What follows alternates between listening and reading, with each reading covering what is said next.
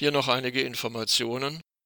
Die Anti-Atom-Gruppe Freiburg fährt mit dem IC 60470 in der Nacht von Freitag auf Samstag, 21. auf 22. Oktober zur Demo nach Berlin. Dieser IC fährt durch, also ohne Umsteigen bis Berlin Hauptbahnhof. Zurzeit, 10. Oktober, sind noch sehr günstige Frühbuchertickets erhältlich. Außerdem gibt's Fahrtkostenzuschuss. Hier der Fahrplan des IC 60470 mit den jeweiligen Abfahrtszeiten.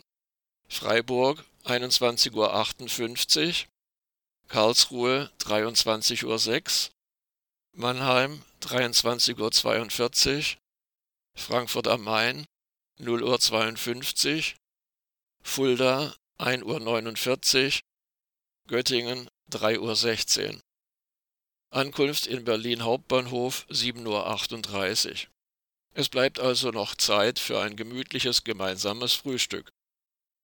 Die Demo beginnt um 12 Uhr am Invalidenpark. Das ist rund 5 Gehminuten vom Berliner Hauptbahnhof entfernt.